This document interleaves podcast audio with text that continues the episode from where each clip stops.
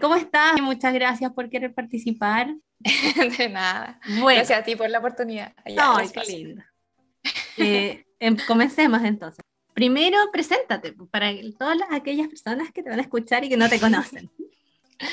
ya, eh, me llamo Vania Contreras, tengo 28 años, eh, trabajo como urbanista en los Países Bajos, estudié arquitectura en la Universidad Austral de Chile, soy de Valdivia. Terminé mi bachelor en la Leibniz eh, Universidad en Hannover y hice el máster en el Instituto Tecnológico de Karlsruhe. Y ahora trabajo en Rotterdam eh, como urbanista en una oficina de, por decirlo así, consultoría y, e investigación. Y lo que hacemos principalmente es investigar proyectos a nivel regional, de ciudad y, nacional para, para el gobierno de los Países Bajos dijiste que estudiaste en la Universidad Austral Arquitectura. Pero ¿cómo fue que al final llegaste a Alemania y te quedaste y seguiste haciendo el máster en Alemania? Lo que pasa es que cuando yo estaba en el colegio pasaron varias cosas. La primera es que tengo una hermana melliza que es músico y que ella desde pequeñita, desde los 15 años, empezó a viajar a clases, empezó a viajar por giras, empezó como a viajar por el mundo y obviamente su norte era como para muchos músicos eh, Europa, Alemania sobre todo, que tiene las mejores escuelas. Y cuando ella comenzó a viajar, yo me empecé un poco a obsesionar con eso de Europa, porque me parecía una idea maravillosa, eh, me parecía un lugar muy interesante, y, pero no tenía mucha idea, tampoco sabía lo que iba a estudiar porque estaba en el colegio. Pero de repente, aparte de todo eso, un, amigo de ese entonces, bueno, un amigo, un viejo amigo, que estudiaba agronomía en la Universidad Astral, en ese tiempo yo quería estudiar agronomía, él se había ido con una beca a Alemania y se había ido por un año, le habían cubierto todo y había tenido como mucha flexibilidad de tomar los ramos que quiera, de en general, de casi que hacer lo que quiera en Alemania y de desarrollarse como él quiera por un año. Y me había parecido impresionante esa beca y dije, wow, es posible y para estudiantes de la Universidad Austral, porque yo en ese tiempo pensaba que la única opción para, para poder salir de Chile era, era yéndose a Santiago. Y resulta que no, entonces cuando estaba en el colegio empecé como a pensar, bueno, tengo que estudiar en una universidad técnica, porque él me contó que esa beca era para eh, carreras técnicas y yo siempre pensé en eso. Y tenía requisitos que eran, necesitaban largo plazo. Entonces, eh, apenas entré a la universidad me puse a estudiar alemán. Y era, es como un trayecto de dos años más o menos. Entonces empecé a estudiar alemán mientras, hacía los talleres de arquitectura y todo. Era súper pesado. Y mis papás en general se dieron cuenta de que, de que iba en serio el tema de la beca. Y mm, decidieron que no quería mandarme eh, a locas a Alemania por un año sin que yo sepa cómo es, ni cómo se vive, ni, ni cómo es en invierno, ni en verano, ni nada. Entonces, por eso mismo, el 2013 creo, mi hermana ya vivía en Alemania entonces ellos decidieron mandarme a mí de visita por, un mes. Eh, uno para alegrarle el invierno a mi hermana, que era su primer invierno pesado en Alemania. y, segundo, para que yo aprenda. Y bueno, obviamente el alojamiento era, era gratis, entonces igual era mucho más fácil.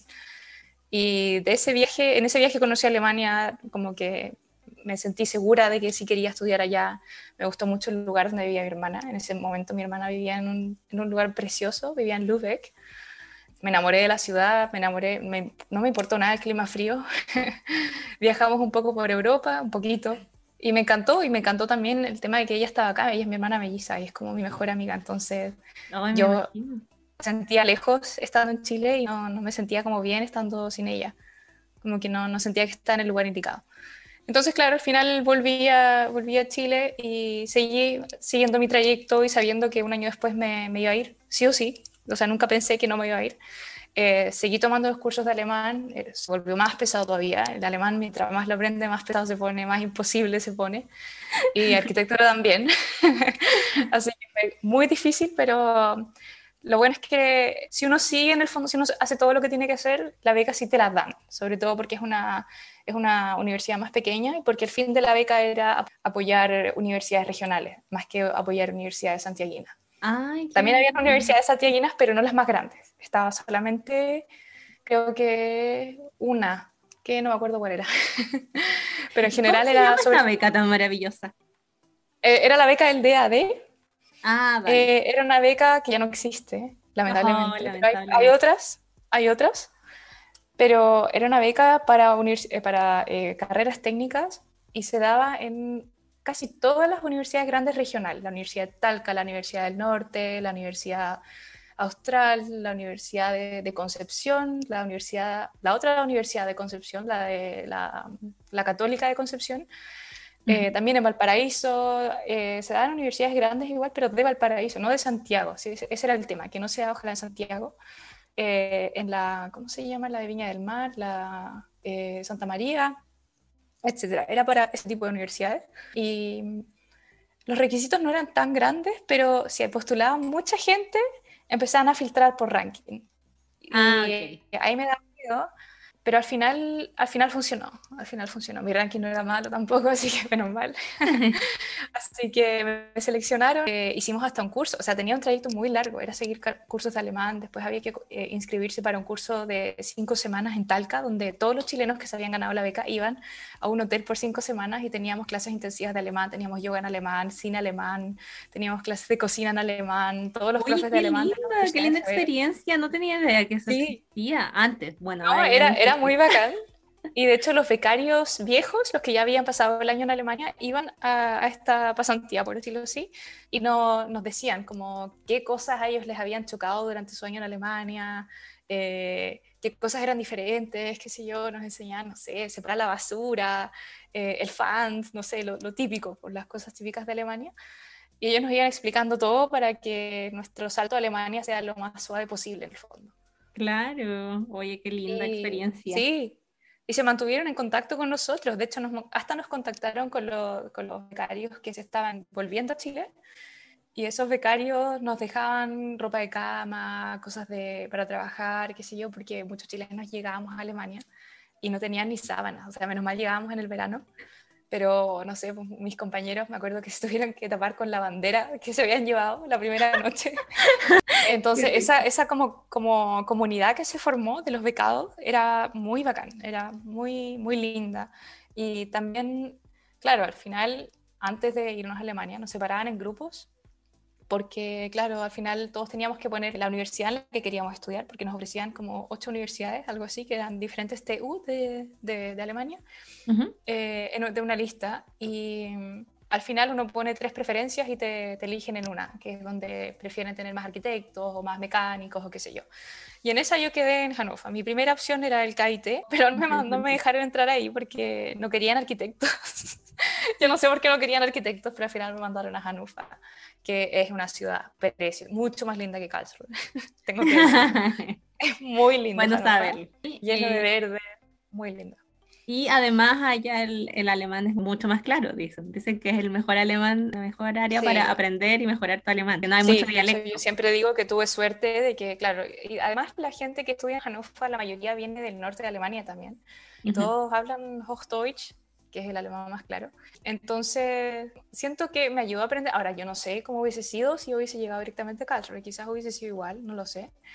Pero, pero sí, yo creo que me ayudó el hecho de que todos hablaban muy claro. Hannover es como la capital de los Ostdeutsch, creo. Eh, y es una ciudad muy central también, entonces podías llegar a casi toda Alemania, la estación se conecta con casi todo. Y, no, me gustó mucho, me gustó mucho. El salto después a Karlsruhe fue, es otra historia. bueno, vamos una decepción. No, no fue una decepción, pero... no, pero me gustaba mucho esa ciudad, me gustaba muchísimo. Como ciudad, ojo, no como universidad. ah, no, ya, ahora quiero entrar a esa parte. Tú fuiste, ya te quedaba, era el último año de tu carrera, de tu pregrado, tu licenciatura en arquitectura. Estuviste el último año en Hannover. ¿Y cómo fue que decidiste terminar la carrera y quedarte en Alemania? ¿Y por qué no, no volviste a elegir esa universidad para hacer el máster? Bueno, yo la verdad es que desde el colegio también, no, no, no, desde el primero de la universidad yo había escuchado mucho de la Universidad de Karlsruhe porque mucha gente había hecho intercambio en Karlsruhe desde ahí.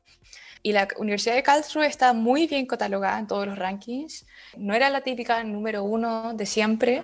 Eso como que por alguna razón no me atraía pero sí tenía mucho movimiento, tenía mucha, muchos profesores internacionales, eh, los chicos de mi universidad que se habían ido allá a estudiar, porque también había otra beca, pero esa no sé nada, habían tenido buenas experiencias ahí y habían conocido muy buenos profesores. Entonces yo me empecé a obsesionar con la idea de estudiar en Karlsruhe y mm, postulé a Karlsruhe por la beca, no quedé, me mandaron a Hannover y me puse a investigar la universidad y es una universidad preciosa de verdad, es mucho más linda que la del CAITE.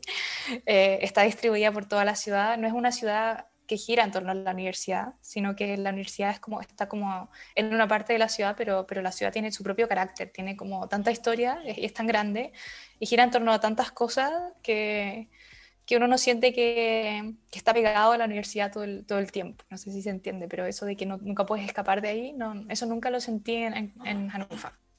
La escuela de arquitectura de Hannover era buena, pero no era impresionante tenía muy buenos profes, tenía, en el fondo, la Universidad de Hannover tiene todo el paquete básico, pero no tiene mucha humildad. Te repiten demasiado el tema de somos la mejor escuela de Alemania. Yo creo que eso te lo dicen en varias universidades en realidad, pero no tienen la humildad de, de, no decirte eso, en el fondo, de ahorrárselo.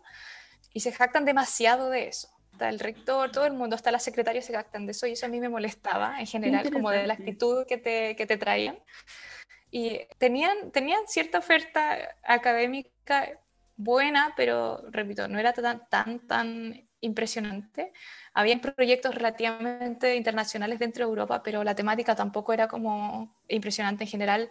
En arquitectura, en la mayoría de las universidades de Chile, eh, el tema social es muy importante, en urbanismo y en arquitectura. El tema de para quién es la casa, de qué manera se va a hacer, eh, cómo esto va a solucionar un problema, sobre todo social, relacionado como a, a, lo local, eso en general es como súper importante y no se dio, no lo vi en, en Hannover, no, no sé por qué, pero los proyectos eran muy poco sociales. En general, tenían esta temática social como por encima, porque mi primer proyecto eh, allá fue, bueno, yo llegué el 2015, en ese momento había un tremendo problema por la cantidad de migrantes que había llegado. Bueno, no, no solo migrantes, sino que refugiados. Mm. Y estaba en pleno problema de decidir en el fondo qué pasa con los refugiados la gente no quería a los refugiados ni aquí ni allá, no los quería cerca de sus casas, los refugiados significaban mucho menos seguridad, entonces había otra parte de alemanes que decían, no, los refugiados son todos bienvenidos, tenemos que, tenemos que ayudarlos y, ofrecerles un lugar aquí. Y en el fondo seminario se trató de encontrar como ideas creativas para construir viviendas para refugiados en la ciudad. Hasta ese punto parecía muy social, pero al final se terminó tratando de cómo construir el refugio más loco sobre el edificio menos pensado en Hannover. Mm. Entonces, eh, al final fue como una competencia de, locura un poco, de quién hacía la cosa más loca, un poco, lo sentí así. Y se preocuparon demasiado de, darle popularidad a eso en los medios. Entonces, la presentación final del semestre de ese proyecto llegó a la tele. Ah, y yo no sabía, nadie sabía. Me tocaba presentar a mi parte de mi proyecto con mi grupo y éramos el primer grupo. Y de repente veo un, un micrófono colgando y pienso como, ni siquiera nos, prepararon para esto y de esta presentación depende en parte nuestra nota. Y yo me tengo que, concentrar mucho para presentar, entonces me costó demasiado eso y al final me di cuenta de que todo el resto de los seminarios y de los trabajos que hicimos eran como poco para la posteridad, para mostrar lo bacán que era la universidad a, todos, ah, en vez de, entregarle algo a los alumnos nomás. Ah, entonces por eso después hice mi práctica en Hannover, eh, pensé en quedarme pero pensé también que no conocía otra universidad y que me, me, incomodaba un poco el tema de que se, se, pasaban todo el tiempo diciendo que eran la mejor universidad de Alemania y en ningún ranking figuraba como la primera escuela de arquitectura. Entonces pensaba, qué raro que digan esto, qué ranking estarán viendo, quizás son muy buenos, pero, pero tal vez no. Y por eso mismo dije, no, voy a seguir mi, mi intuición principal, la, la, de la antigua intuición, y me voy a ir a Karlsruhe. Ah, y postulé a Karlsruhe, de hecho postulé a más universidades, también. Postulé a Aachen, que tiene una escuela también muy buena. Postulé a, creo que a Dortmund, no me acuerdo, postulé a varias, pero en todas postulé muy tarde, excepto a Karlsruhe, porque solo me fijé en la fecha de Karlsruhe. En otra me faltó un papel, qué sé yo, así que no, todo mal, solamente funcionó Karlsruhe y me quedé ahí, así que yo dije, bueno, este debe ser el destino y me mudé a Karlsruhe antes de movernos a Karlsruhe, postulaste, todavía estabas en Alemania, nunca volviste a Chile a hacer ningún tipo de papel o trámite, ¿cierto? No, nunca volví a Chile. Eh, de hecho, eso fue igual extraño porque eh, me enfermé mucho en mi primer invierno en Alemania, cuando vivía sola. Tuve muy mala suerte con, con, los departamentos en los que viví. Por ejemplo, eh, bueno, primero no me encontraron un departamento a largo plazo, me encontraron un departamento por dos meses que era un departamento vacío, en el que obviamente yo no iba a comprar nada, así iba a ir ahí por dos meses. Y después me ofrecieron un hogar estudiantil, un típico departamento con piezas y con muchas piezas eh, en un pasillo con una cocina y un baño. Y a mí no me molestaba tener mi pieza y compartir la cocina y el baño porque hacía mis cosas rápido y me iba. si es que no quería compartir con mis compañeros, que no eran muy buenos para compartir en general. Eh, lo que sí pasó era que el edificio tenía problemas higiénicos, tenía una plaga de cucarachas. Y cuando vi el tema de que había una plaga de cucarachas en el edificio, estoy dando una fat terrible, pero, pero una ciudad preciosa, en serio. La cosa es que cuando vi que había plaga de cucarachas, decidí irme y postulé a una DG porque al final me di cuenta de que era lo más lindo eh, realmente tener como una pequeña comunidad en tu edificio con quien compartir. Y esperé que me toque buena gente. Al final nunca lo había hecho, así que tampoco tenía muchas expectativas de nada. Y eh, justo me recibieron y me aceptaron una BG por seis meses. Entonces ahí como que empecé a, a como alegrarme más. Tenía una pieza bonita, tenía una BG bonita, podía compartir con mis compañeros de piso, entonces era todo más fácil. Y ahí me empecé como a alegrar, me empecé a dejar de enfermar tanto. Ah, quizás estaba eh, un poquito deprimida también. Claro. Bajaron las defensas. sí, sí, definitivamente. Pero hasta ese momento me pensaba volver a Chile porque yo dije, bueno, la, beca dura un año. Eh, y después de ese año yo tengo que ver qué hago, pero en general yo pensaba ver qué hago cuando vuelva a Chile. Quizás después volver, qué sé yo, pero yo no sabía muy bien qué, qué es lo que iba a pasar. La cosa es que el primer error que, o sea, la primera señal en el fondo que tuve de que sí me iba a quedar es que cuando me dieron mi visa se equivocaron y me la dieron por dos años en vez de dármela por un año. Eso fue muy extraño.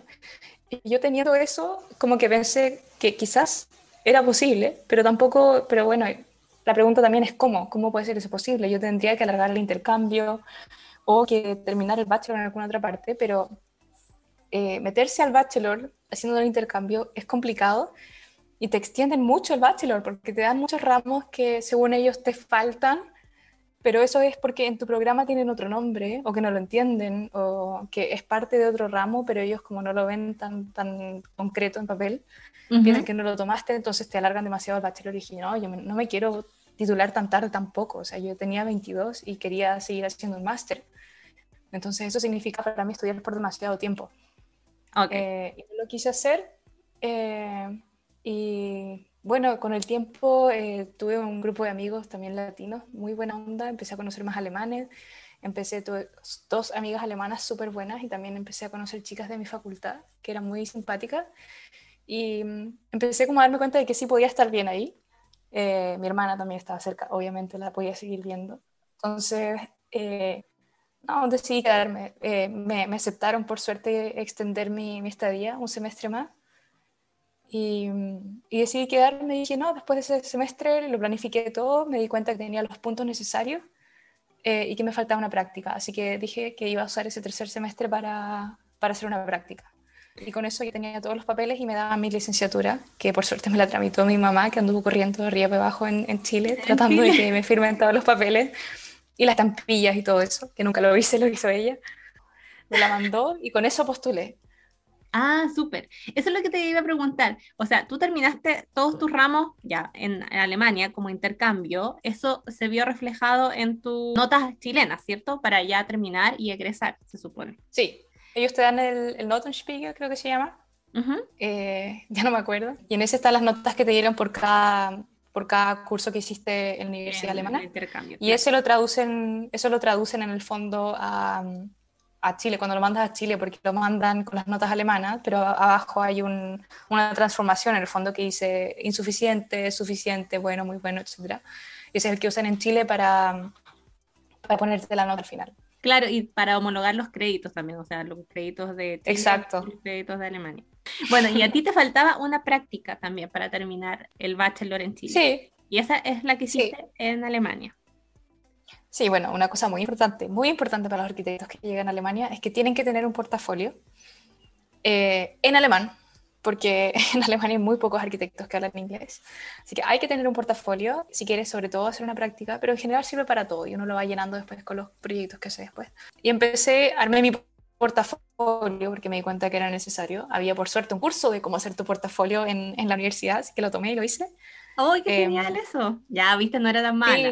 no, no, sí, no, no era mala, era solo que dije lo malo porque me pareció muy relevante, pero había muchos cursos súper útiles y sobre todo de cosas que tampoco te enseñan en la, en la mayoría de las facultades de arquitectura ni en Karlsruhe, habían cursos para todos los software. Eh, y eso, es, eso no es común, eso no es común en ninguna facultad. Normalmente esperan que los aprendas solo. Eh, en Karlsruhe también, esperan que los aprendas solos y aquí habían cursos de todos los software que cualquier arquitecto podría usar, de todo, de todo. Era de verdad impresionante. Así que tomé un par de cursos y, y me gustó, me gustó mucho. Así que no, en ese sentido puedo recomendar la, la Facultad de Arquitectura de la Universidad de Hannover. Eh, bueno, hiciste tu portafolio en alemán con todos los proyectos que tenías hasta ese entonces y eh, empezaste, bueno, hiciste tu currículum en alemán y, eh, y la... Exacto. Anschreiben. Y bueno, empezaste a enviar online, supongo. Sí, no, sé no yo al final me da lo mismo dónde hacer la práctica, así que busqué en Google, busqué todas las oficinas de arquitectura de, de Hannover y empecé a mandar, porque no me quería cambiar de casa, estaba bien ahí donde estaba. Y empecé a mandar, mandar, mandar. Eh, mandé, mandé como 50 en un día porque para los arquitectos no es muy importante la carta de, la, de motivación que uno envía, sino que el portafolio. Entonces tú puedes en el fondo pegar el portafolio, escribir un mini texto diciendo que aquí adjuntas el portafolio para postular a una práctica de ojalá seis meses. Y, eso que te interesaría conversar con ellos, bla, bla, bla, lo típico, el típico texto formal, y esperar a que te llamen. Y me llamaron de, de, un par, pero había uno en el que querían que empiece como onda mañana. Y yo dije, no, perfecto, perfecto, si empiezo cuando quieran. Así que fui, era una, era una oficina chiquitita, y yo dije, en ese tiempo dije, bueno, oficina pequeña aprendo más porque me puedo mover entre todos los, los pasos todas las personas que trabajan ahí, eran cinco personas. Y comencé mi práctica, me, me invitaron a una entrevista y mm, comenzó todo súper rápido. Ese semestre ya no necesitaba hacer ningún curso en la universidad, entonces empecé al tiro la práctica y mm, en general la sufrí, no me gustó la práctica. ¿En serio? Bueno, yo pensé que te había ido súper con las cinco personas que trabajaban ahí. Me fue, me fue, bien, pero, pero era, era muy estresante. Bueno, eso es típico, los, los arquitectos en práctica lo pasan mal casi siempre. Ah, eh, pero aparte de eso, era demasiado chica la oficina. Yo pensé que era ideal pequeña, no, era demasiado chica. Creo que ideal pequeño 10 personas, pero era demasiado chica porque el dueño era el arquitecto principal y la secretaria era su esposa. La secretaria también era arquitecta, pero era, ella solamente había terminado el bachelor, algo así.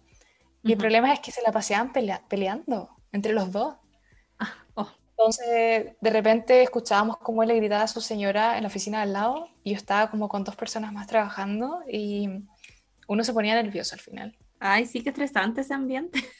Sí, era un ambiente muy, muy complicado. De hecho, yo no me lo esperaba en Alemania, que algo como tan personal se lo puedan llevar al trabajo. Entonces, no, al final, al final dije que, que, bueno, que iba a terminar la práctica nomás, pero que nunca más en una empresa, una oficina tan pequeña. Era demasiado. Eh, no, pero salió todo bien, me dieron mis papeles, tenía todo lo que necesitaba para postular. Y con eso ya me podía ir a, al Karlsruhe, a, al a a hacer mi, a hacer mi máster, que era lo que más quería. Y además que en ese momento yo ya estaba dudando de si quería ser arquitecta o urbanista. Entonces había, mi plan era como encontrar práctica en lo primero que salga, arquitectura o urbanismo, también postulé para urbanismo. Eh, y salió primero arquitectura, entonces por eso, por eso dije, bueno, voy a probar esto a ver si me gusta. Y ah, me di cuenta de que de que no, que, que, no me gustaba tampoco. Quizás influyó, yo creo, que el tema de, de la convivencia dentro de la oficina. Quizás, puede ser. Puede ser, fue como todo se alineó para que no me guste la arquitectura, o sea, trabajar como arquitecta. eh, y también no me gustaba el tema, que yo creo que eso es muy típico, de que no tienes ningún derecho a dar tu opinión al principio. Cuando eres practicante.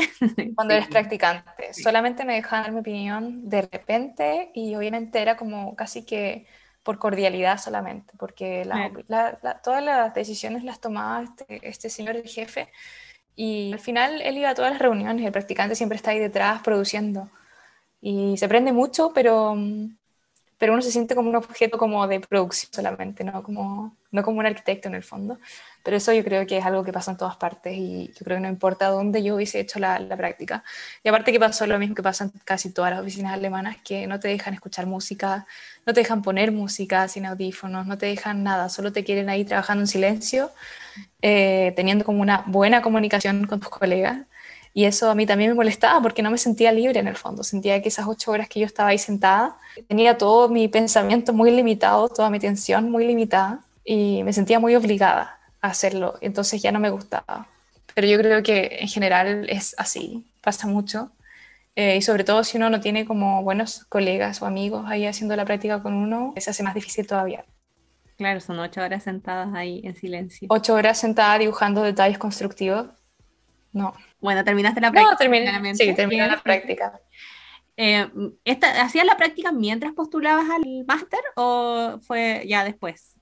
O sea, no, la práctica la hice durante el verano y yo tenía pensado postular a fin de año porque ah. tenía que preparar mi, eh, mi prueba de alemán porque te pedían C1 la mayoría de las universidades, porque yo quería estudiar en alemán, porque yo sentía que mi alemán ya era suficiente en ese momento, después de haber pasado un año y medio ya en Alemania, eh, y de haber hecho la práctica en alemán, que la práctica sí me ayudó muchísimo para mejorar mi alemán, y yo creo que se lo podría recomendar a todo el mundo hacer una práctica donde sea que te hablen alemán para mejorar el alemán. Aunque no mejores tus dotes de arquitecto, da lo mismo, mejoras tu alemán pero de verdad que yo lo mejoré un 50%, una cosa así. Mejoró muy rápido. Uy, súper, mucho, muy bien. Sí. Entonces, ¿te preparaste para el... ¿Qué, qué diste el test, el test DAF? Lo que pasa es que estaba, estaba un poco mal con el tiempo, porque me di cuenta de que los resultados del DAF, por ejemplo, y todo el resto te los dan en mucho tiempo, y que inscribirse de nuevo para el examen, si es que no te iba bien, que tomaba también mucho tiempo, y había muy pocos cupos, y había muy pocas fechas durante el año. Pero había otro examen que es el TELC, el TELC C1, y ese lo, ese lo puedes hacer en muchas fechas, en muchas ciudades, y los resultados te los dan en tres o cinco semanas, una cosa así. No me acuerdo ahora muy bien, pero te los dan rápido.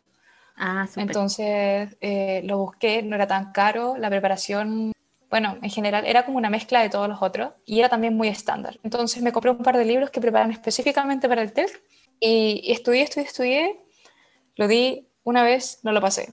Lo di la segunda vez, la segunda vez sí lo pasé. Y bueno, me llegaron los resultados y todo, ya estaba en la fecha, así que con eso entré. Súper. Pero claro, si uno está sin tiempo, el TERC yo creo que es la, la, única opción. Y ahí llegaste al fin a tu KIT. Sí, de hecho yo tenía un plan B. Eh, ah, mi plan B era que eh, era postular a una Hochschule. Yo ya había quedado en una Hochschule que no te pedía tanto nivel de alemán, te pedía B2. Creo que te pedía C1 en dos pruebas y B2 o B1, una cosa así, en otras pruebas. Y yo ya tenía ese, entonces con ese entreno más y dije, ya, por último me quedo en esta universidad un semestre y después postulo de nuevo. Yo ya tenía como todo visto, tenía, ya, ya, había ido eh, a, a Regensburg un par de veces, me había matriculado y todo. Estaba ah, era en la Hochschule de Regensburg. Sí, de Regensburg, en la Hochschule de allá. Y estaba como lista para, para asumir en el fondo que, que, iba a estudiar allá porque los resultados del KIT demoraron demasiado en llegar, demasiado. Ah. Llegaron muy encima, me iban a dejar casi dos semanas nomás para buscar casa. Entonces yo ya estaba como asumiendo que me iba a quedar en Regensburg y me aceptaron tan rápido que yo dije, ya bueno, esta, esta será la, la, universidad en la que voy a estudiar. Y de repente llegó la carta, bueno, yo llamé porque ya no aguantaba más la, la, la espera, llamé y me dijeron, ah, sí, quedaste. Entonces ahí dije, ya, cambió todo y ahí llamé a Karlsruhe y me mudé a, me mudé a Karlsruhe. Ay, qué bien. Que al final sí resultó tu sueño. Al final sí resultó. Mi obsesión, más que sueño. Yo creo que estaba obsesionada con quedar en Karlsruhe. Yo creo que sí, desde Pero bueno, uno tiene que obsesionarse un poco para lograr las cosas, ¿viste? Así que... Sí, definitivamente. Alemania fue yo creo que un fruto de mucha obsesión. Pues una obsesión positiva, no, no una negativa. Sí. Eh, y ahora, cuéntanos un poquito cómo fue estudiar este, esta maestría en esta universidad, qué te gustó, qué no te gustó, y cómo sientes también que la universidad en Chile y también esta de Hannover te preparó para este máster en el KIT. A ver, voy a responder esa última pregunta primero la Universidad Austral tiene una escuela buena de arquitectura, tiene buenos profes. Lo que no tenía en ese tiempo muy bien hecho era, era un buen, una buena estructura de, del plan de estudios. El plan de estudios de la universidad era un desastre. Teníamos que trabajar y usar nuestro tiempo en muchas cosas que al final no nos entregaban nada.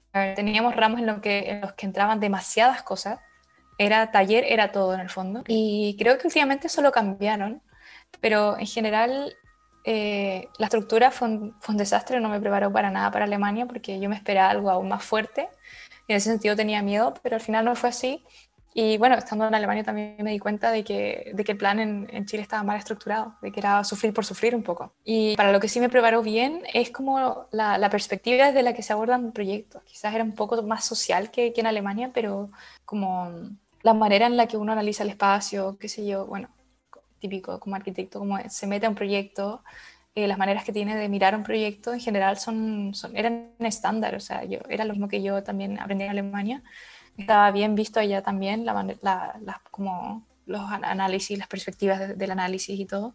Entonces, en general, el nivel era parecido, era muy parecido, pero por alguna razón yo sentía que en Alemania trabajaba mucho menos. Y al final me di cuenta que era por eso. En, en cuanto al tema urbanismo, porque en Chile está todo mezclado, es arquitectura y urbanismo en todas partes. En tema urbanismo yo solo tuve un año de urbanismo en Chile no aprendí lo suficiente para, para haber saltado al, al máster con especialización de urbanismo, porque eso es lo que yo hice, cuando también me podría haber metido a máster en urbanismo, que yo no sabía que existía.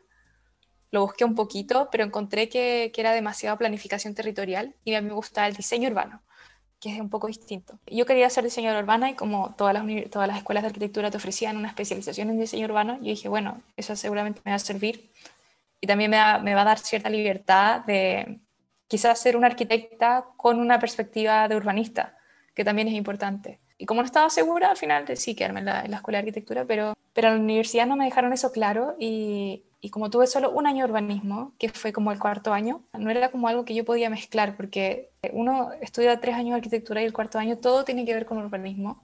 Y teníamos hasta profesores distintos que, que, nos enseñaban cómo era el análisis urbano. Nunca nos enseñaron, por ejemplo, cómo podíamos mezclar el análisis urbano con el análisis arquitectónico. Entonces nunca entendimos ese paso, por ejemplo. En general, el análisis arquitectónico tiene mucho que ver con la calidad de un espacio, con cosas que no se pueden medir.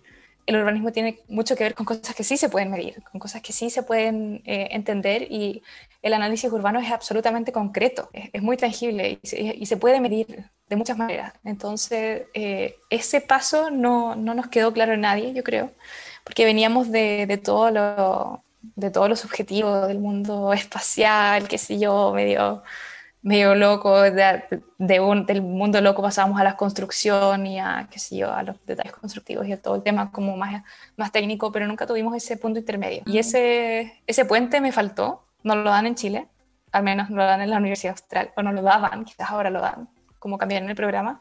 Uh -huh. ¿Y ese y, lo viniste a conocer, o sea, viniste a crear ese puente en el máster o durante el intercambio? No, durante el intercambio no, porque la perspectiva de los seminarios que yo tomé en Hannover eran muy parecidos a los proyectos que yo ya había hecho, que eran puramente arquitectura y llegar con una idea loca y poner un edificio encima de otro, qué sé yo, pero no había nada de, de análisis urbano ahí. Había un poquito, pero casi nada, lo que yo ya estaba acostumbrada a hacer.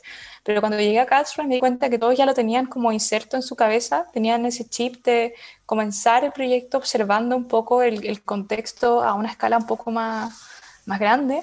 Uh -huh. Entonces yo no me di cuenta de eso tan rápido y, y, claro, no era, no era lo mismo, o sea, no era, no era un tema como ok, partamos de la ciudad, partamos de, de, cómo este proyecto va a articular la ciudad de cierta manera, qué sé yo, y de ahí vamos haciendo su... Ellos tienen como que, una visión un poco más sistémica, no lo tenía. De, de, toda de la ciudad y después van a, a lo particular. Sí, exacto, y también eh, partían pensando en todo, o sea, partían viendo los números, partían viendo los lo, temas concretos que pasaban en la ciudad eh, cuántos turistas van, cuántos autos pasan por esa calle, cuántas personas pasan aquí que vienen de punto A a punto B, cuántas personas vienen a esta calle, etcétera, etcétera. Entonces, al tener esa información, tu perspectiva del proyecto cambia. No empiezas de, de, de la vista de, de mi yo, arquitecta con bachelor, que era de, bueno, sí, esta calle, eh, no sé, pues, o sea, completamente subjetivo. Esta calle es muy lineal, qué sé yo, lo que sea, típico eh, conceptos que nadie entiende. Y al final aparece un edificio bonito,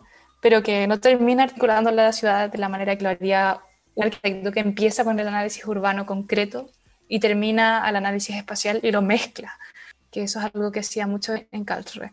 Y otra cosa que me llamó mucho la atención de Karlsruhe cuando llegué, bueno, eso fue cuando ya estaba como un poco más metida en el tema proyecto, pero apenas llegué, tú entras a la facultad de arquitectura y está lleno de papeles pegados en, en las paredes que te ofrecen seminarios en muchos países en muchos lugares y todo es en parte pagado por la facultad, te ayudan en el fondo a ir. Había, apenas llegué había un seminario en, en, India, había un seminario en Francia, había un seminario en Tokio, había un seminario en Canadá, había, había mucho.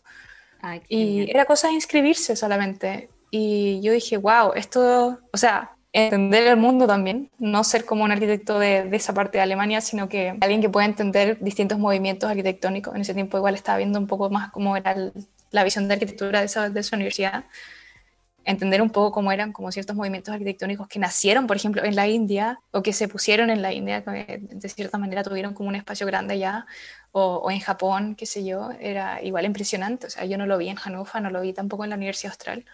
Entonces ahí estaba impresionada con eso. Pero me seguía tirando un poquito más el tema de, del urbanismo, entonces encontré un proyecto en Tanzania sobre los espacios para el aprendizaje, que en el fondo era analizar en una ciudad de qué manera la gente aprendía, porque uno no puede esperar que ya la gente vaya a la biblioteca y se lea un libro. Entonces, la idea era ver cómo funcionaba una biblioteca, pero también cómo aprendía la gente, en qué, qué tipo de lugares tenían, tenían su material de aprendizaje, qué sé yo, y, y cómo esto quizás articulaba la ciudad fuimos y escribimos un paper, fue súper bacán ese proyecto. Este seminario en Tanzania, ¿lo encontraste también ahí a la entrada de la facultad? ¿o cómo es un papel pegado, sí. es un papel pegado y yo postulé pedí ayuda y todo a varias personas para, que, para tener la mejor carta de motivación posible. La mandé y me di cuenta de que casi nadie había postulado. Habíamos postulado seis personas y uh. querían cinco. Y al final una persona se arrepintió y dijeron, ya chicos, vacúnense porque se van a Tanzania por, por tres semanas. Así que yo le dije, mamá, ¿puedo ir? y mi mamá como, ¿cómo te vas a lugares así? Bueno, ya, Qué interesante ese proyecto. ¿Hiciste más proyectos de ese estilo? Sí, sí, hice más proyectos. Hice eh, un plan maestro para eh, una ciudad en Corea del Sur, una parte de una ciudad en Corea del Sur. Eso lo hicimos junto con una universidad allá. Era de nuevo un papel pegado en la pared y postulé. Era del mismo instituto y se trataba en el fondo de repensar eh, un tremendo área en una ciudad, se llama Daegu la ciudad. Trataba de repensar el espacio de un antiguo aeropuerto y eh, cómo, de qué manera se iban a construir viviendas y programas mixtos y qué sé yo, de qué manera expandíamos la ciudad hacia ese lado y también de qué manera obviamente podíamos aprovechar toda la calidad de la ciudad y todo por medio de ese proyecto.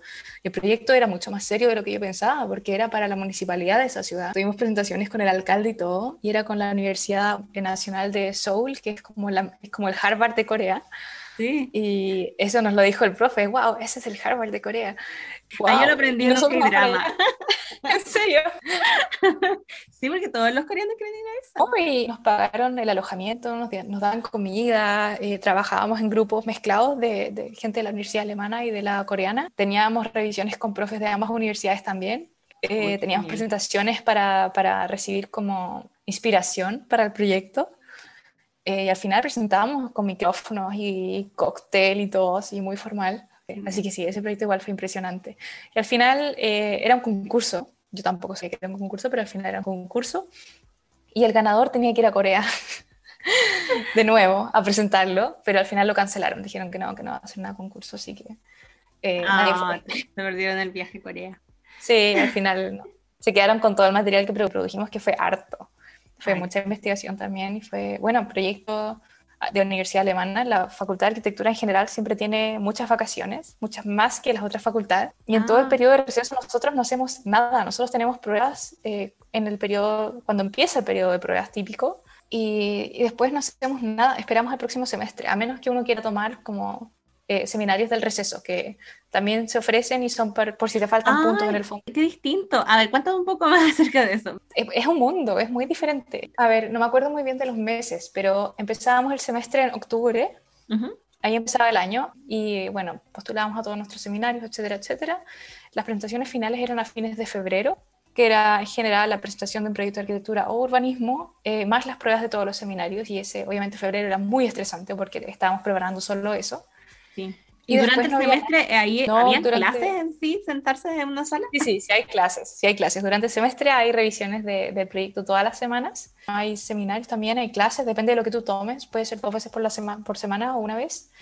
y, y, en la Facultad de Arquitectura, en la de Castro, todos tenemos un puesto de trabajo en la, la universidad que es en distintas salas que tienen alumnos de todos los, no es por taller ni por clase ni nada, tú como alumno te dan un puesto de trabajo Eh, y tienes tu escritorio en la facultad, donde pones tus materiales y todo. Y también en la facultad hay talleres en los que puedes ir a cortar tus materiales. Bueno, eso pasa en todas.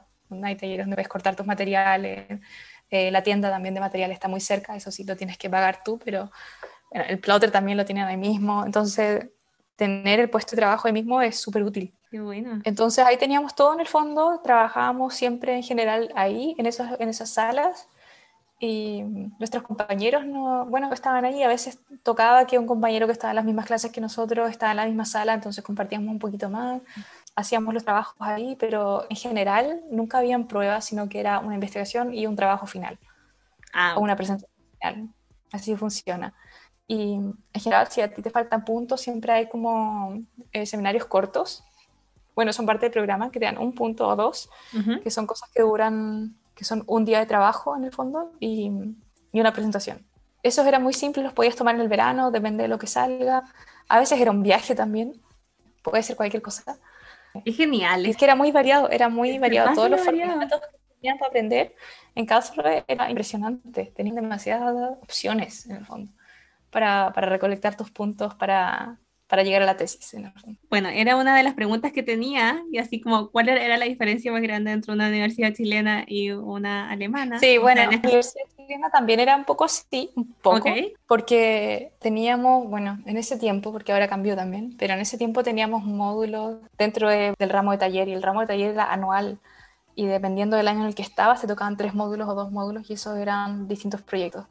Y entre proyectos había un pequeño receso, pero no era un receso grande tampoco. Pero sí teníamos más vacaciones que el resto porque entregábamos en diciembre y de ahí no, no sabíamos más hasta marzo Ah, ok. o abril. Entonces igual era un receso grande y en Alemania era más o menos similar, pero a una menor escala. y Ah, cuando ok. todos están dando las pruebas durante todo el receso, porque en Alemania las otras carreras nunca paran, Ujú. nosotros sí estábamos de vacaciones. Eso era muy agradable. Qué entretenido. Teníamos menos Igual- tres meses de vacaciones al año. Bueno, ahí me contaste también un poco sobre mm, estos seminarios internacionales, que es como algo súper lindo y que te gustó mucho. Además de eso, ¿qué otros cursos interesantes tomaste que sientes que nunca hubieras podido acceder a ellos estudiando en Chile? No sé, es que habían tantos temas y tú podías elegir el tema que quieras. Siento que me podría haber tomado más de urbanismo, pero tomé el máximo. Ya no podía tomar más. Me hubiese gustado tomar más, pero no, no pude. Habían eh, seminarios de urbanismo sobre... Teníamos que investigar el Cairo. En Egipto nos fuimos al Cairo, pero teníamos que investigar el Cairo y teníamos que dibujar planos de- explicando temáticas del Cairo. Entonces, mi grupo dijo, ¿cómo podemos mostrar como la identidad del Cairo según sus habitantes lo ven, no según los turistas?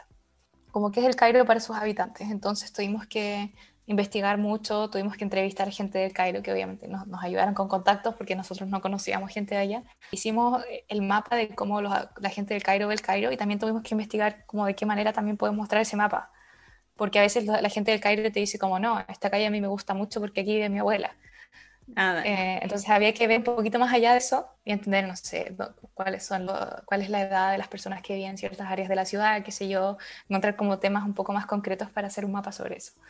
Y Oye, eso estuvimos haciendo en ese, en ese- Y no sé, había otro que se llama como Mind Maps, que teníamos que ir haciendo mapas según nuestra percepción de los lugares, qué sé yo. Eh, había otro que era sobre la Bienal de Venecia, no sé si la conoces, hay una Bienal No. en Venecia sobre arquitectura, donde todos los países de la, todos los países, o muchos países, entre ellos Chile también, tienen un stand y presentan una exposición arquitectónica eh, o relacionada al mundo de la arquitectura. Eh, y a la que yo fui, Chile había presentado el Estadio Nacional. Era como una presentación artística del Estadio Nacional y como toda la historia que había pasado en el Estadio Nacional, como de un cuerpo arquitectónico en Chile, cuál era el significado para, para, toda la, para todo el país. Habían otras cosas súper interesantes. Bueno, la cosa es que ese, en ese seminario no solamente vimos la, la presentación de ese año, sino que lo analizamos históricamente porque hay muchos países que tienen un pabellón construido, que es un edificio, en el área de la Bienal. Y, por Ah, ejemplo, ok. eh, yo estudié el pabellón de Alemania, que fue construido por, por los nazis. Y estaba en ese momento la discusión de si el pabellón debía representar a la Alemania de ahora o debía representar a toda la Alemania, incluyendo esa época. Y por lo tanto, quizás mantener el mismo edificio, pero, pero alterar ciertas cosas. o encontrar una manera de cambiarlo.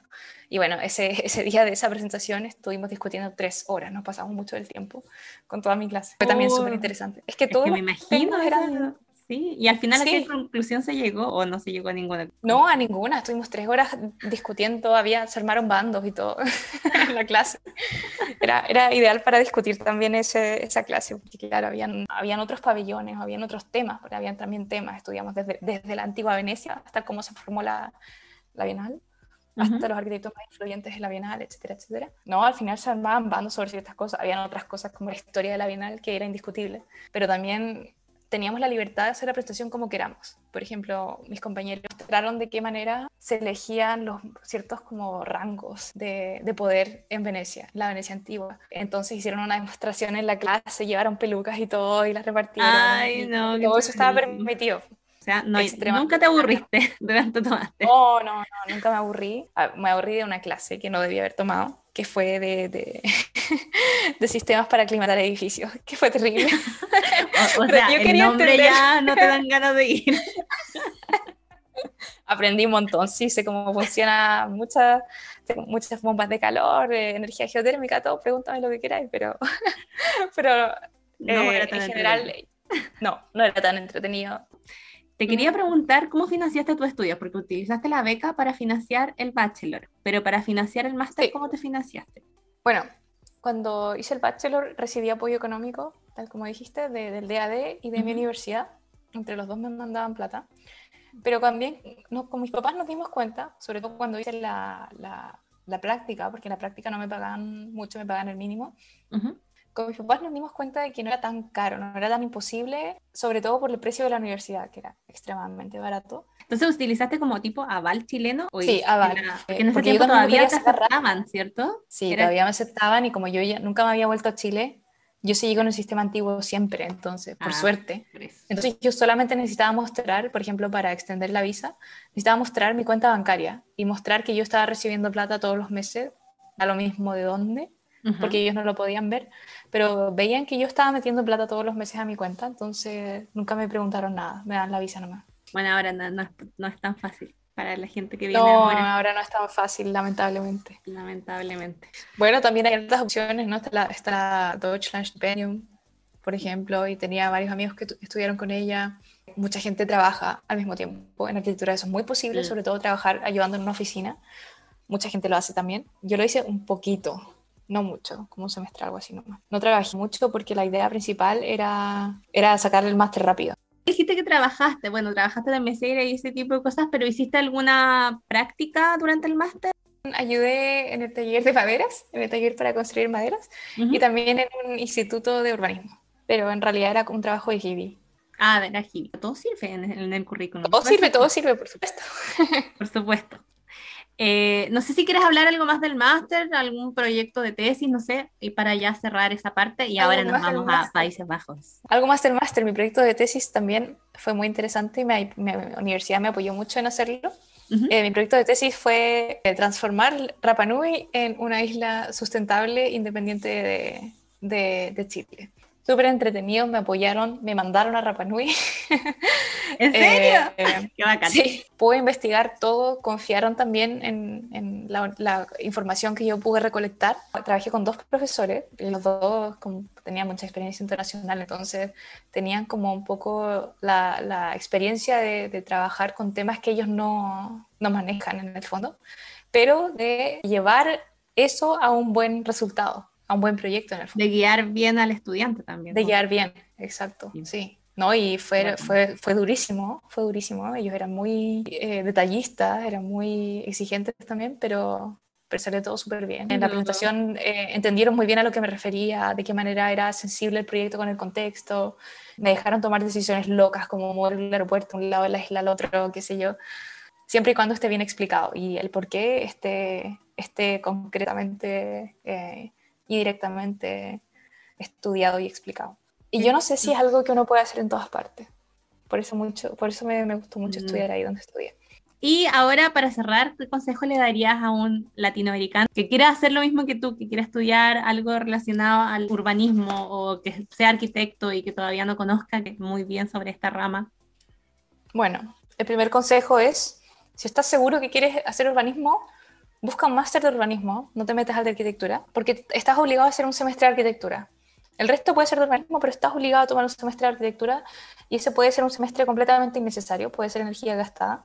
El segundo consejo es no noches, no es necesario. Y si no noches no te sientas culpable, porque en Alemania está mejor organizado y los profesores no quieren que trasnochen. Y no quieren de verdad, porque en Chile también nos decían no trasnochen, pero traigan todo esto mañana. Eh, ellos de verdad no quieren que trasnochen, los, los, estudiantes son completamente capaces de quejarse con el profesor si es que sienten que tienen demasiada presión. Entonces, en ese sentido, si se vienen a estudiar a Alemania, yo creo que es importante que observen bien cómo están. Los profes quieren que uno esté mentalmente bien, funcionando bien, y también hay ayuda psicológica y todo gratis para estudiantes. Entonces, consideren que están allá y que tienen que estar bien y que nadie los, los quiere, los quiere explotar vamos con la línea de tiempo. Te graduaste, todo bien. ¿Qué fue lo que te llevó a Países Bajos? Bueno, los Países Bajos siempre me llaman la atención. En Países Bajos para cualquier arquitecto urbanista es como la meca, porque funciona muy bien, tiene mucha innovación. Es el país de las bicicletas, lo que es algo muy importante para el diseño urbano y el transporte. Es un país que le hace mucho hincapié a la sustentabilidad, que tiene ciudades muy bien pensadas y un sistema de transporte también muy bien pensado. Y eso en general llama la atención de cualquier persona. Mucha gente de mi, de mi universidad quería trabajar en Rotterdam, por ejemplo. Eh, o, o, hacía prácticas directamente en Rotterdam porque podían, porque eran alemanes o europeos. Eh, y en el fondo a mí siempre me llamó la atención por eso. También la primera vez que vine a ver a mi hermana, eh, vinimos acá. Y otro, otro tema súper importante, debo decirlo, es que cuando estaba en primero de, de máster conocí a mi pololo, que es holandés. Eso era importante, ¿viste? No, eso es importante. Ahora, eso eso no, no, significó mucho tampoco porque podría haberme quedado en Alemania y él se podría haber mudado allá. Era también una opción. Claro. Eh, pero a mí me, tincaba más por un tema de mentalidad y de, que era un país que yo sentía que se ajustaba más a mí y a lo que yo había estudiado. Entonces, bueno, queríamos probar con, con, con si yo podía venir a Holanda, a los Países Bajos. Y mm, resulta que hay una visa que se llama visa de año de orientación. Esa visa es muy complicada es un año en el fondo en el que tú puedes buscar trabajo y no tienes que demostrar que ganas plata ni nada. Eso es muy bueno. No tienes que demostrar ni nada, nada bancario. Pero para postular sí te piden mucho, porque tienes que haber estudiado en una de las mejores 200 universidades del mundo y haber hecho un máster en ella y haber sacado una nota mínima y un certificado de holandés o un certificado de inglés. El de alemán no sirve. Entonces, pues tuve que sacar también el de inglés para venir. Sí, porque no creo que hayas aprendido Dutch en tiempo récord. No, no, no. Aprendí, hice un, un semestre de holandés en alemán, con alemanes, y fue un desastre. O sea, las cosas que a mí me costaban no eran las cosas que a los alemanes les costaban. Porque tenías otra base. Entonces ya, el idioma inglés ahí ya lo lograste. ¿Te pedían un C1, B2? ¿Qué nivel de idioma te pedían? Eh, te, pedían C1 en el fondo, dependiendo del tipo de certificado. eh, te pedían, creo que te pedían como más de 100, alrededor de 100 puntos en el, en el TAFO. Ah, ok. Alrededor, puede ser un poco menos, pero ahora no me acuerdo ah, muy bien. Pero es más o menos alto, pero no extremadamente alto. Sí. sí. entonces te pedían un máster, una nota mínima. ¿Qué, ¿Qué, nota mínima te pedían? No era tan alta, pero creo que era como nota alemana como arriba de un 2 o algo así por un 2,5 ah, nota general, una cosa así, pero no, es que la revisen tanto. Y además, además un par de papeles que era como una suerte de, todavía no sé lo que es, pero es una suerte como convalidación de tu diploma en los Países Bajos por medio de una institución privada que te cobra mucho y se demora mucho en revisar tu diploma. Eso, eso se sintió un poco trucho, pero está, está en la página del gobierno, hay que, hay que hacerlo. Eh, se llama NUFIC, esa institución privada. Y en el fondo es una, no esperen mucho, no esperen nada de NUFIC, porque a mí se demoraron tanto en mandarme el papel, porque bueno, comenzó el corona en ese tiempo, pero se demoraron tanto en mandarme el papel que eh, al final tuvieron que mandarme un email que decía, certificamos que lo que estudió Vania Contreras fue arquitectura con especialización en urbanismo. ¿Un email? ahí dice. fue un email y lo tuve que enviar a la embajada. Había una chica muy buena Eso sí, te atienden muy bien en los Países Bajos. Muy bien, en la embajada, en todas partes. En comparación, ahí ya estamos empezando a comparar con Alemania. Sí, lo, sí en Alemania no. en Holanda me respondían los correos. eh, Bueno, una persona se hace cargo de tu caso y te responde los correos en dos días o en un día. Era una chica muy buena onda, sabía el, el corona también. Y yo le dije que me, que me faltaba ese papel porque ellos- yo le había enviado hace como un mes y ellos no me habían respondido. Cuando ellos me enviaron un correo de que ellos certificaban eso y abajo parecía la típica firma de correo de ellos, yo se lo reenvié y me dijo, ok, esto sirve. Yo quedé como, pucha, Qué de haber maravilloso. sabido. Sí, uno está acostumbrado a la cosa alemana, te hubieran dicho, no, tiene que mandar el fax con la firma y la cosa. Exacto, exacto. Y sí, y la notaría y qué sé yo. Sí. No, aquí no me pidieron eso, por suerte. La cosa es que, bueno, al final me dieron la visa, pero yo ya había encontrado trabajo, porque yo empecé a buscar antes.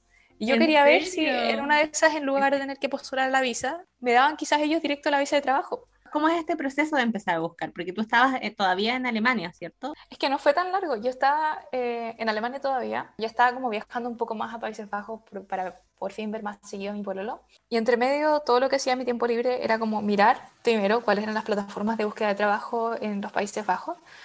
Y descubrí algo demasiado útil, que hay dos páginas que solamente ofrecen trabajos para arquitectos y urbanistas. Son dos páginas. Y solo para arquitectos y urbanistas. Y ahí aparecen todos, todo, todo, todo lo que se ofrece en el país. Bueno, está todo en holandés, lamentablemente. Creo que uno Ah, lo no, puede qué poner en inglés, pero, pero está todo. La Ah. cosa es que me puse a mirar ahí, como encontré tanto, dije, bueno, voy a, voy a filtrar un poco, pero al final dije, ante la duda y el hecho de que yo estaba apurada porque yo no me quería quedar haciendo nada por mucho tiempo, dije, no, filo, armé mi portafolio, me demoré dos meses en hacer el último, el, el profesional profesional demora mucho, yo me demoré dos meses. Hay gente que se demora cuatro. Porque te- Oye, pero uno también te hace- demoraste poquito en comparación. Sí, sí, es que hay mucha gente que rehace todo. Ah, ok. O sea, que mejora todos los proyectos. Yo no mejoré tanto, agregué un par de cosas como para mostrar como lo que podía hacer en, ahora recién salía y empecé a mandarlo. Y al igual que para mi práctica, no es necesario una carta de motivación tan grande, sino Ok. que escribí una carta general y en cada postulación cambiaba el- la fecha y, y el nombre de la empresa y tenía como los lugares específicos que yo sabía que tenía que editar cada vez que enviaba la carta. Y obviamente postulé a, a las típicas oficinas grandes a las que todos los arquitectos sueñan trabajar y yo no esperaba ni siquiera quedar seleccionada ahí, pero postulé por diversión. Uno Eh, nunca sabe. Así uno que, nunca sabe. Postulé a todos los lugares que, de los que, en los que yo había encontrado como, como inspiración cuando yo era estudiante. Y a esos postulé primero, pero obviamente ellos no estaban buscando y estaba como medio saturado el campo. Eso me di cuenta en ese momento. Eso era Uh. como en octubre del 2019. Todavía no se sabía nada del corona. Nadie sabía nada. La cosa es que postulé mucho, envié postulaciones, envié muchas postulaciones y hasta, hasta tres meses atrás me seguían respondiendo. Pero te respondían positivamente ya te decían, señorita, eh, han pasado No, dos años, yo creo que ya no. Hace cuatro meses me invitaron a una, a una entrevista y dije, no, no, no, no, ya, ya no, tarde. A ver, envié varias postulaciones, envié más de 100, pero yo las enviaba muy rápido, enviaba como 20 al día, una cosa así, y las enviaba muy poco personales, entonces yo sabía que quizás habían algunas oficinas que se iban a dar cuenta de lo poco personal que era. Ujú. Y me llamaron un par de entrevistas donde no me tincó, porque me querían primero como por un periodo de prueba muy corto y en algunas me querían primero como practicante. Después me querían contratar. Pero ese como, vamos a ver cómo lo haces como practicante y después te contratamos, nunca me gustó. Me decían, ah, pero si quieres que te paguemos más, puedes postular a esta beca y qué sé yo. Y yo, no quiero estar más postulando a becas, quiero un trabajo normal. Hasta que encontré la, la oferta de trabajo de la oficina donde trabajo ahora, se llama Studio Breitbart. La oferta estaba totalmente en holandés. Y yo dije, filo, la traduje, algo podía entender ya, me había igual dedicado un poco a estudiar, pero no hablaba nada todavía. Algo lo traduje y me di cuenta de que eran igual súper diferentes, tenían mucho más que ver con transporte y con planificación en, en un nivel de, de investigación todavía. Les escribí, Les escribiste en eh, inglés en ese caso. Porque no les escribí en inglés, escribí todo en inglés, no, no mandé nada en holandés, sino hablaba holandés. Y ellos se demoraron mucho en responder, bueno, todos se demoraban mucho en responder. Entre medio me habían invitado a una, a una entrevista en Ámsterdam y qué sé yo, pero se empezaron a dar cuenta en muchas partes que mi portafolio estaba mucho más orientado al urbanismo. Entonces Mm. me decía como, sí, tus proyectos están buenos, pero no sé si es esto lo que quieres, convénceme de que esto es lo que quieres. Y yo no sabía cómo convencerlos porque, Porque yo no tampoco te estaba segura si quería trabajar como... O sea, era como, bueno, si, si me ofrece trabajo de arquitecto yo lo hago, pero por la plata, no lo hago como por placer. Entonces, al final me llamaron de ahí, me respondieron, me dijeron que me, iban a, que me iban a escribir en febrero. La primera entrevista fue en febrero. Y me mostraron el portafolio y ahí empecé a cachar que eran cosas que yo sí podía hacer y que sí me gustaba más hacer. Y yo les comenté un poco cuál era mi visión y qué es lo que me gustaba de, de lo que yo había visto en, en ellos. Pero yo les dije que yo no conocía a ninguna oficina que haga lo que hagan ellos, porque a los arquitectos y urbanistas nos, nos entrenan para que dibujemos planos al principio, para que estemos recortando imágenes, para que, qué sé yo, estemos tirando renders, eh, estemos limpiando planos. Y acá no, acá me dijeron que, que, no, que ellos querían, obviamente, que como no hablaba holandés, yo no podía estar produciendo tanto contenido escrito, pero sí podía dibujar planos, sí podía ver de qué manera podíamos representar ciertos temas de manera gráfica y qué sé yo. Entonces, eso me tincó mucho. Y era una empresa también pequeña, pero no tan pequeña. Eran 13 personas. Nadie casado entre ellos dentro de la empresa, así que dije, ah, y eran todos jóvenes también. Eso igual era importante para mí. Nadie, nadie tenía como 60 años, que sé yo, a punto de jubilarse. Entonces dije, no, yo creo que aquí me quedo. Y lo acepté acepté la pega ahí y con el tiempo me, me fui convenciendo de que era, era una pega súper buena y era un, un, tipo de empresa súper buena porque tiene, tiene una particularidad el lugar donde trabajo, que lo tienen también muchas empresas en los Países Bajos sobre todo, que se organizan solas. No tenemos, por ejemplo, no tenemos recursos humanos, no tenemos alguien encargado solo de las finanzas, no tenemos alguien encargado solo de marketing, uh -huh. sino que todos tenemos un rol aparte de nuestro rol profesional dentro de la, dentro de la oficina. Entonces, por ejemplo, tengo un colega que se encarga de recursos humanos. Yo me cargo de marketing ahora, por ejemplo. Ay, qué interesante. Eh, y esto es harta pega, pero tratamos de organizar el trabajo y los proyectos de tal manera de que yo tenga tiempo de, de, de hacer eso. Entonces yo me preocupo de, por ejemplo, eh, encontrar eh, congresos a los que, en los que mi empresa o mis colegas puedan participar de acuerdo a nuestras metas a largo plazo. Y para eso también tiene mucho que ver el que, que, que, compartimos en nuestra página web, que compartimos en LinkedIn, en fin, yo me encargo de todo eso. Otro colega se encarga de que todos los planes de teléfono funcionen bien, que, que no haya problemas, de que las pensiones también funcionen. Bueno, de todo en el fondo que se encargaría de recursos humanos o qué sé yo, pero lo hacemos todos. Por ejemplo, si alguien postula, nos comparten el correo a todos y todos podemos ver qué persona quiere sí, trabajar con nosotros claro. y si alguno de nosotros está motivado, entonces podemos quizás invitarlo a una entrevista, qué sé yo, pero es todo muy abierto, extremadamente transparente. Eso me encanta, entonces siento que realmente soy parte del team, que tengo, tengo una opinión, que tengo, tengo algo que decir ahí, que puedo colaborar de muchas maneras. ¿Cómo sientes que el haber estudiado en Alemania ha hecho más fácil esta transición desde esta cultura alemana a una cultura holandesa? Bueno, hay una diferencia muy grande entre los alemanes y los holandeses. Es muy grande, no son lo mismo.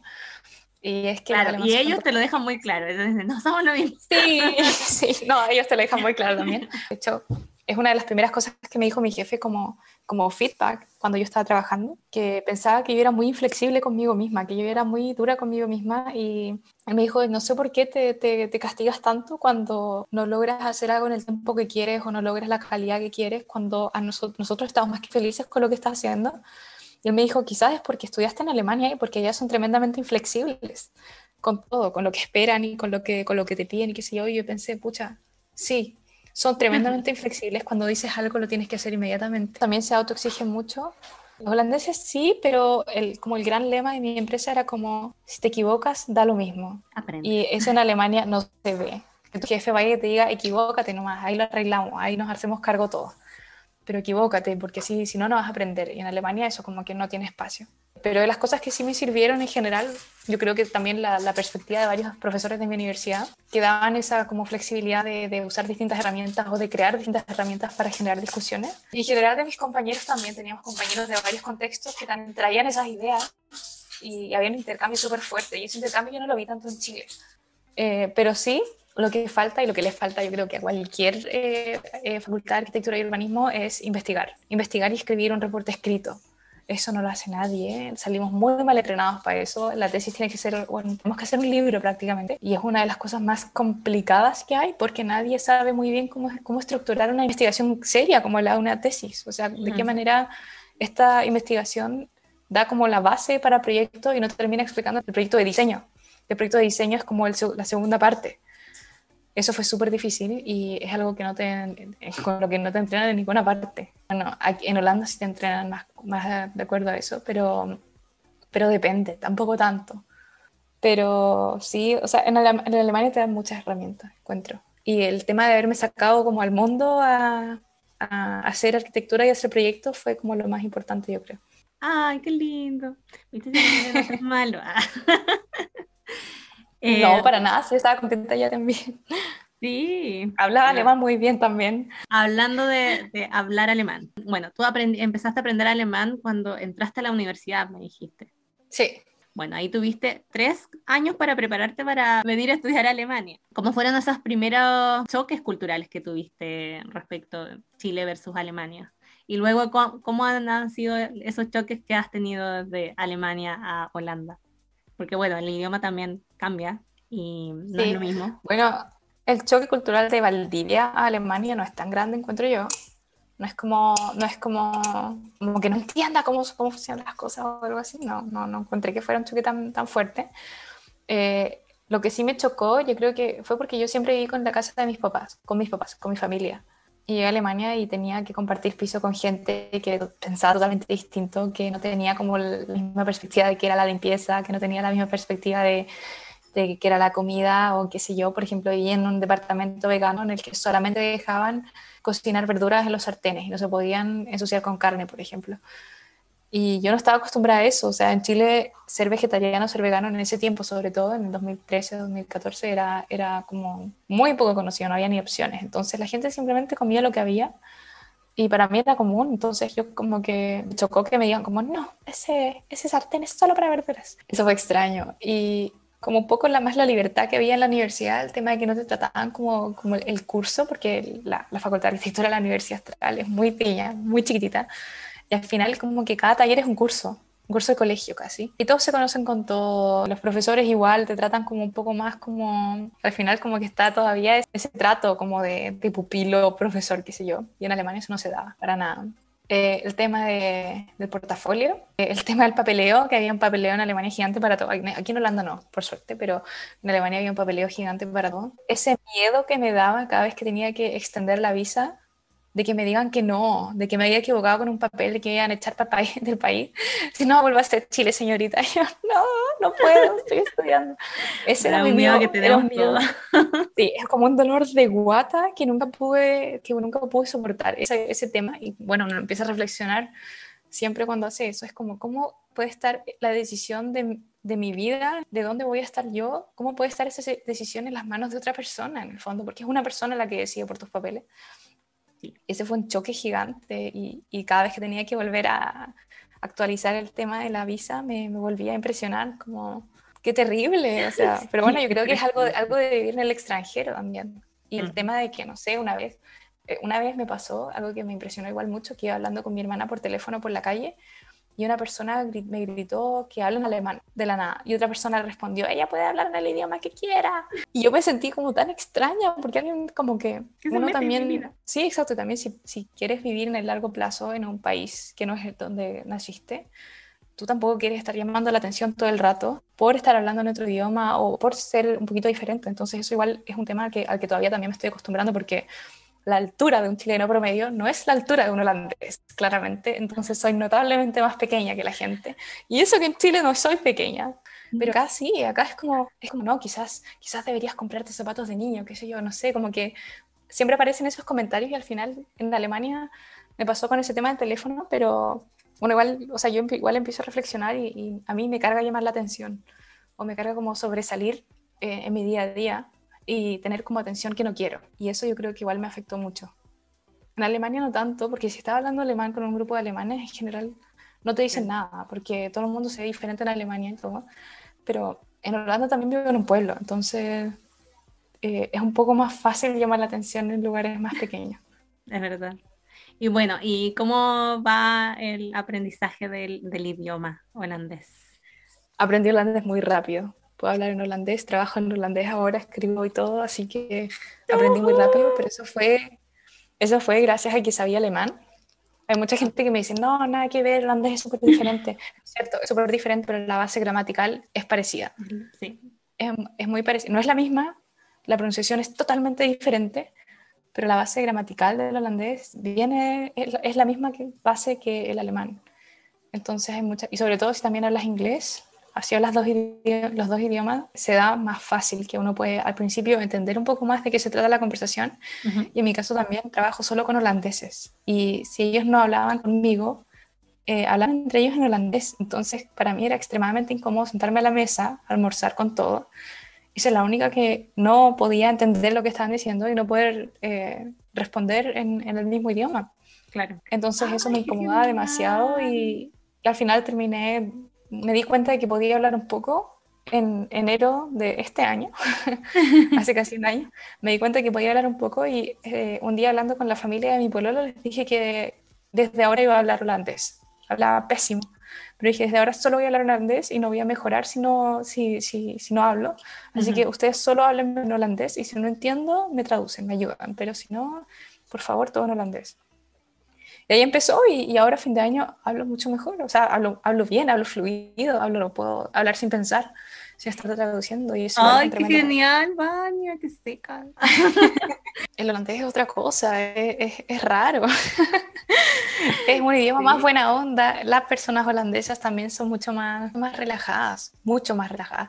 Tienen temas en común, como que son extremadamente puntuales, la impuntualidad no se tolera, o que son relativamente cuadrados con algunas cosas, pero nunca al mismo nivel de, de los alemanes. Entonces, algo que con el tiempo que yo había pasado en Alemania, que eran alrededor de cinco años más o menos, para mí estaba perfecto, estaba perfecto, como lo que yo sabía, lo que, lo que, yo, lo que yo había como ya estandarizado o normalizado para mí, la puntualidad, ese cuadrado, yo, eso ya como que lo había normalizado, pero todavía no al nivel de, de un alemán, faltaba yo creo que empezar a trabajar en Alemania para eso. y en Holanda como que me relajé, como que ya pude como respirar. Y son tan abiertos, o sea, con el tema de que uno sea como de otro país también es como mucho más fácil integrarse, eh, como encajar y todo, es todo mucho más, más simple, como que no hay ni, ni para entrar hay tanto papeleo, no sientes que te vas a morir cada vez que tienes que extender tu visa, nada. Bueno, y ahora me motivaste a irme a Holanda. no. No, pero sí, yo sé que los holandeses son mucho más simpáticos. De hecho, hace poco fui a un matrimonio holandés-alemán y los holandeses sorprendidos. Yo ya había ido a matrimonios alemanes. Bueno, depende. ¿ah? Los holandeses del sur son más prendidos que los holandeses del centro de Ah, ya, entonces quizá eran de holandeses, porque eran demasiado prendidos. Sí, no, sí, es verdad que, que son mucho más espontáneos. son otra cosa. A mí me encantó entrevistarte, tienes una historia súper entretenida, me encantó todo, todo lo que has vivido en todo este tiempo. Gracias. Y, quiero que cierres la entrevista con tus palabras de motivación. Y te agradezco mucho esta entrevista, Vania. Muchas gracias por participar. Ay, muchas gracias a ti. A ver, bueno, de, de, todas las personas que yo conozco que se han mudado, yo creo que ninguno de ellos no lo ha pasado mal. Yo creo que ninguno de ellos ha tenido un tiempo perfecto acá. Y a algunos les ha funcionado y a otros no les ha funcionado. Algunos han venido simplemente a hacer lo que, lo que quieren hacer, su meta inicial, y se han vuelto a Chile porque al final son, son más felices allá y eso está totalmente bien. Yo creo que al final uno tiene que, poner todo sobre la balanza y ver qué es lo que lo hace más feliz y a veces es cierto, es una mentalidad distinta y todo. No es que no sea para todo el mundo, yo creo que cualquiera puede venir y puede lograr lo que, lo que se propone. el nivel de las universidades eh, chilenas y de varias universidades latinas eh, no debe ser juzgado. Yo encuentro que el nivel de las universidades en Latinoamérica es bueno tenemos buena educación, pocos recursos, pero buena educación. Y yo creo que todo el mundo se la puede en una, universidad alemana, si es, que, si es que le pone empeño en alemán, si ese es el único pero. En general, Alemania es la mejor puerta de entrada, según yo, a, la Unión Europea eh, para encontrar trabajo, porque Alemania está muy bien vista, porque es muy barato estudiar, en Holanda es muy caro estudiar. No es extremadamente caro, pero es caro. Y eh, alemán, las universidades alemanas están muy bien vistas en todas partes, entonces es como un, es como un ticket para ser como académicamente aceptado en muchos lugares. A pesar de que las universidades tengan de repente como ciertas cosas o ciertos como valores que se aprenden en universidades chilenas o latinoamericanas, pero en general a nivel, y yo también pienso que eso viene por la inflexibilidad de los alemanes, que, que, es también como un poco bien vista de cierta manera, eh, pero el nivel es bueno, el nivel es bueno y como profesional uno va a ser como bien visto. Yo creo que eso ayuda sobre todo si uno quiere hacer como su vida en, la Unión Europea, como yo. Me ayudó mucho a estudiar en Alemania. Y, y nada, yo creo que no hay que... Todo el mundo, yo creo que todos, todos los que viven en Alemania, los chilenos que estudian en Alemania, han vivido lo mismo, que todo el mundo en Chile piensa que la pasamos carreteando, que lo pasamos súper bien, que viajamos por toda la Unión Europea. No es así, por favor, si piensas venir a, Europa, no, no eso no va a pasar. Quizás va a pasar un poquito, pero no vas a vivir así, vas a estar estudiando, vas a estar encerrado mucho tiempo, el invierno va a ser oscuro. Eh, yo creo que hay que aceptar eso y ver lo bonito, que es estar quizás encontrar un grupo de amigos, quizás encontrar una pareja, quizás encontrar un familiar que se vino para acá. Y ahí uno encuentra como, como su vida acá y lo va haciendo de a poquito. Y si no aparece, no importa volver a Chile. Si al final uno viene a concretar una meta y si no funciona, no funciona nomás, como todas las cosas en la vida. Muchas gracias, Vania, y que tengas un lindo fin de año y feliz 2022. Te mando un beso. Muchas gracias a ti por escuchar y qué bacán que hagas podcast. A mí me encanta escuchar podcast mientras salgo a caminar, así que ojalá que mucha gente pueda disfrutar de